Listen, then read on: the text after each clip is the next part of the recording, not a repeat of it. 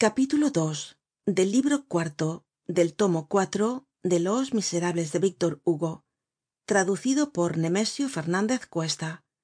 Capítulo ii de cómo la tia plutarco no encontraba dificultades para esplicar un fenómeno.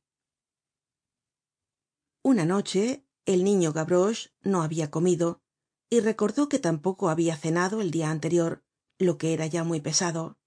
Tomó pues la resolucion de buscar algun medio de cenar. Fuese á dar vueltas mas allá de la salpetriere por los sitios desiertos donde se encuentran las albricias por donde no hay un alma suele encontrarse algo.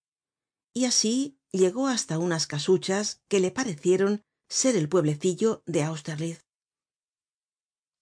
En una de sus anteriores escursiones habia visto allí un viejo jardin frecuentado por un anciano y una anciana y que tenia un regular manzano.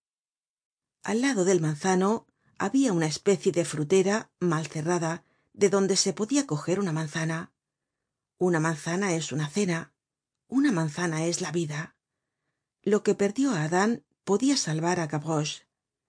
El jardin daba á una callejuela solitaria sin empedrar y costeada de malezas que esperaban se hiciesen casas y estaba separada de los edificios por un seto gavroche se dirigió hácia el jardin encontró la callejuela reconoció el manzano identificó la frutera y examinó el seto. Un seto no es mas que un salto. Iba declinando el dia la callejuela estaba desierta. La hora era magnífica. Gavroche saltó y se detuvo de repente. Se oia hablar en el jardin y gavroche se puso á mirar por un hueco del seto a dos pasos de él al pie del seto por el otro lado precisamente en el punto en que le hubiese hecho caer el salto que meditaba habia una piedra tendida que servia de banco. En este banco estaba sentado el viejo del jardin y delante de pie la vieja. La vieja refunfuñaba. Gavroche que era poco discreto escuchó. Señor mabeuf decia la vieja. Mabeuf pensó me choca ese nombre. El viejo interpelado no se movia la vieja repitió. Señor mabeuf. El viejo sin levantar la vista respondió. Qué tia plutarco tia plutarco pensó gavroche. Otro nombre que me choca. La tia plutarco volvió á hablar y el viejo tuvo que aceptar la conversacion el casero no está contento por qué se le deben tres plazos. Dentro de tres meses se le deberán cuatro. Dice que os echará á la calle. Y me iré. La tendera quiere que se la pague. Ya no fia leña. Con qué os calentareis este invierno no tendremos lumbre. Hay sol. El carnicero nos niega el crédito y no quiere dar carne. Está bien. Digiero mal la carne. Es muy pesada y qué comeremos pan. El panadero quiere que se le dé algo á cuenta y dice que si no hay dinero no hay pan. Bueno y qué comeremos nos quedan las manzanas del manzano. Pero señor no se puede vivir así sin dinero.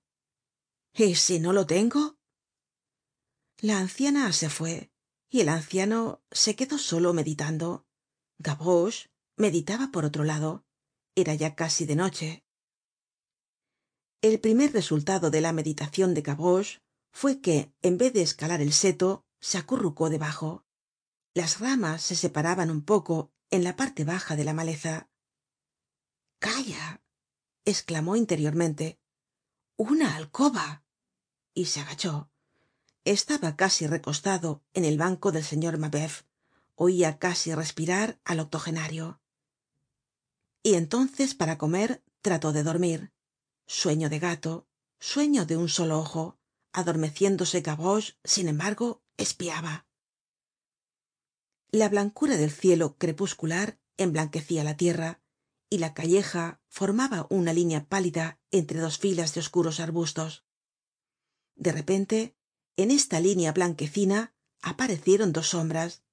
Una iba delante y la otra á algunos pasos detrás dos personas murmuró gavroche.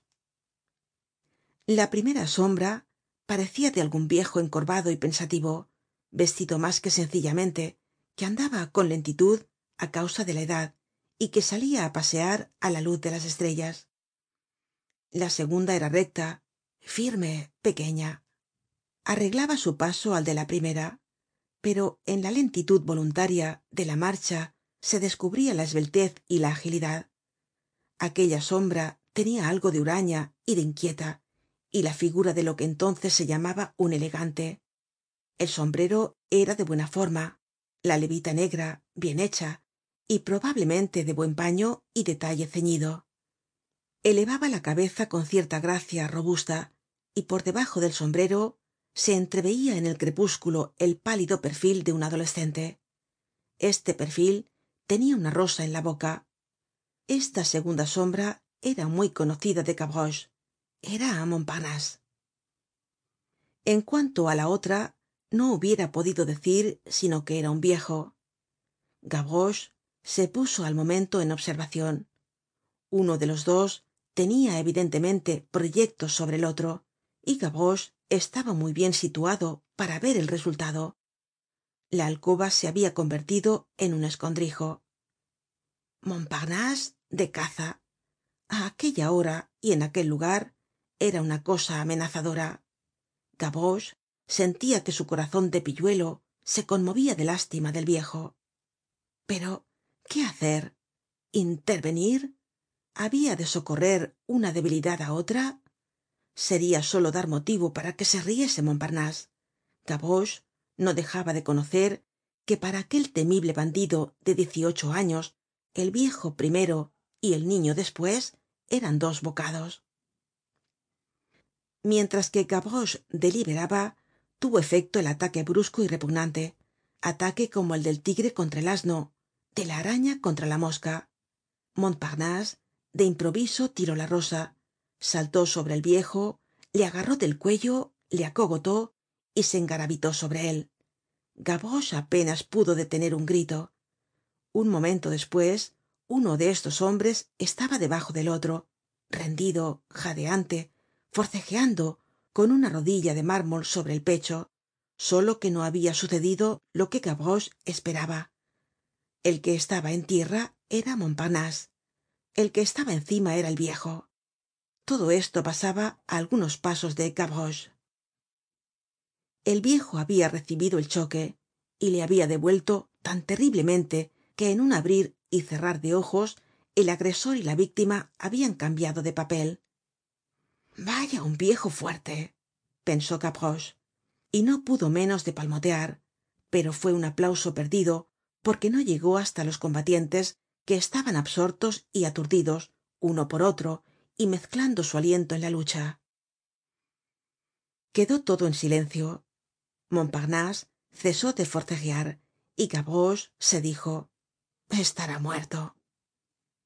El viejo no habia pronunciado una palabra ni arrojado un grito. Se levantó y gavroche oyó que decia á montparnase levántate montparnase se levantó sin que el viejo soltase aun tenia la actitud humillada y furiosa de un lobo robado por un cordero. Gavroche miraba y escuchaba haciendo esfuerzos para duplicar sus ojos y sus oidos se divertia estraordinariamente pero fue recompensado de su ansiedad de espectador y pudo recoger al vuelo este diálogo que recibia de la oscuridad cierto sabor trágico. El viejo preguntaba y montparnase respondia qué edad tienes diez y nueve años. Eres fuerte y de buena figura. Por qué no trabajas porque me fastidia. Qué eres paseante en corte. Habla con formalidad. Puedo hacer algo por ti.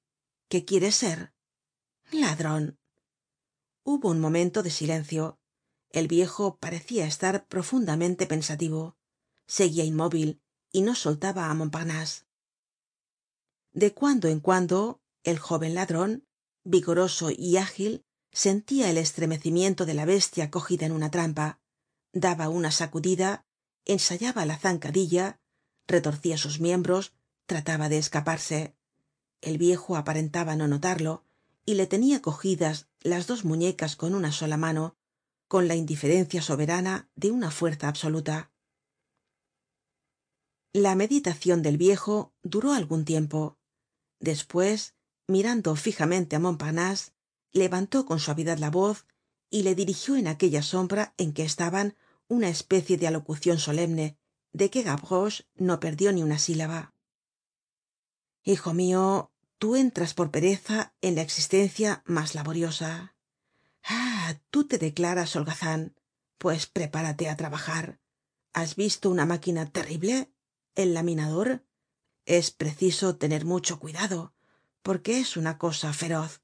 Si te coge el faldon de la levita te lleva todo el cuerpo pues esta máquina es la ociosidad. Detente porque aun es tiempo y sálvate. De otra manera todo se acabó. Dentro de poco estarás entre las ruedas y una vez cogido no esperes nada. Eres perezoso no descansarás. La mano de hierro del trabajo implacable te ha cogido. Ganar tu vida tener una tarea cumplir un deber.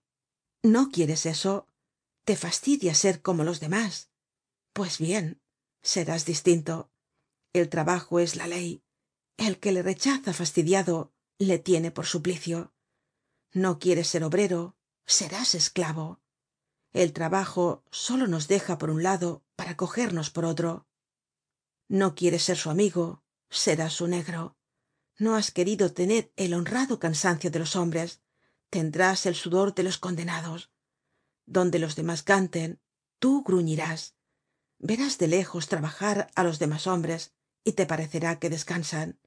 El labrador el segador el marinero el herrero te se aparecerán en la luz como los bienaventurados de un paraíso.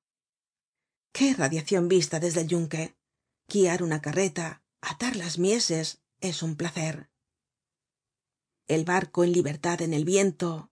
Qué alegría y tú perezoso cava arrastra rueda anda. Tira de tu cabestro bestia de carga en el tiro del infierno. Ah no hacer nada es tu único objeto pues bien no pasarás una semana ni un dia ni una hora sin humillacion no podrás hacer nada sino con angustia. Tus músculos crujirán en todos los minutos. Lo que para los demás sea blanda pluma será dura roca para ti. Las cosas mas sencillas serán escarpadas para ti. La vida en tu derredor se convertirá en un monstruo. Ir venir y respirar serán para ti trabajos terribles. Tu pulmon te hará el mismo efecto que si fuese un peso de cien libras. Ir allá ó acullá te será un problema difícil de resolver. Todo el que quiere salir de su casa no tiene que hacer mas que empujar la puerta y ya está fuera. Tú si quieres salir tendrás que taladrar una pared.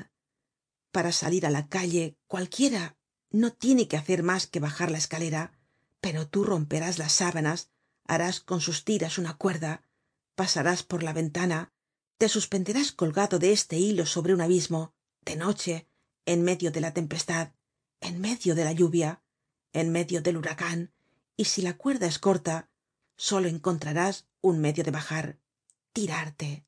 Tirarte á ciegas en el precipicio de una altura cualquiera abajo á lo desconocido.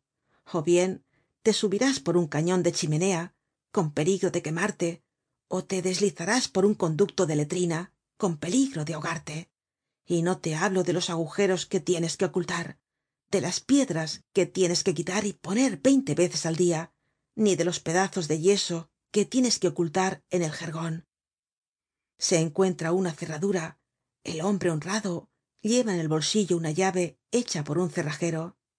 Tú si quieres seguir adelante estás condenado á hacer una obra maestra.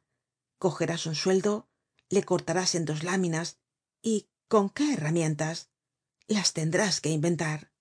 Eso te corresponde despues ahondarás lo interior de estas chapas cuidando de no tocar á la superficie.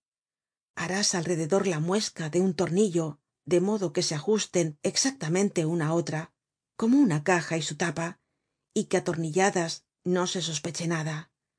Para los vigilantes porque estarás vigilado esto será solo un sueldo. Para tí será una caja. Y qué meterás en esa caja un pedacito de acero un muelle de reloj al que habrás hecho dientes y será una sierra. Con esta sierra tan larga como un alfiler y oculta en un sueldo deberás cortar el pestillo de la cerradura la barra del cerrojo el asa del candado el hierro de la ventana y el grillo de la pierna.